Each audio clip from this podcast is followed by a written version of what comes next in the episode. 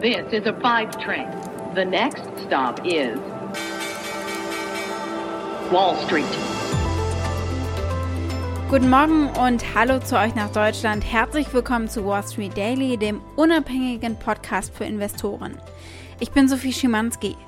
Schauen wir zunächst auf die Ausgangslage für heute an der Wall Street, so kurz vorm Wochenende. Aktien fielen am Donnerstag und die Wall Street hatte zum vierten Mal in Folge Verluste verzeichnet. Der Dow Jones und der S&P 500 sind nun vier Tage in Folge also zurückgegangen.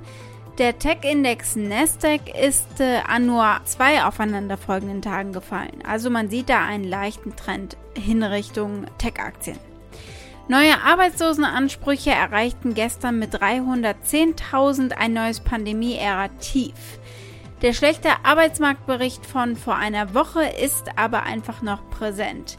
Die Anleger können ihre Sorgen offenbar nicht abschütteln. Vergessen wir nicht, der September ist oft der schwächste Monat, traditionell. Bei euch in Deutschland ist die Stimmung etwas besser. Der DAX hat seinen Abwärtstrend stoppen können. Er hat gestern 0,1% im Plus geschlossen, nachdem er am Vortag ja noch 1,5% verloren hatte. Am Vormittag hatte die Lage für das Frankfurter Börsenbarometer noch deutlich dramatischer ausgesehen, aber am Nachmittag drehte der DAX ins Plus. Auslöser war die Pressekonferenz der Europäischen Zentralbank.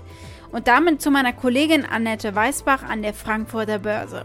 Guten Morgen, Sophie. Wir gucken heute ganz genau auf die EZB, was Präsidentin Lagarde gestern gesagt hat und was die nächsten Schritte der Notenbank sein könnten.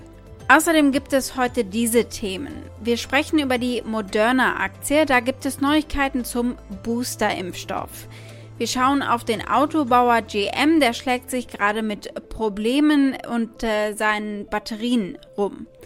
Dann gucken wir auf den Flugtaxi-Hersteller Lilium, die wollen an die Börse gehen. Und wir vergleichen einfach mal, wer sich da sonst noch so tummelt.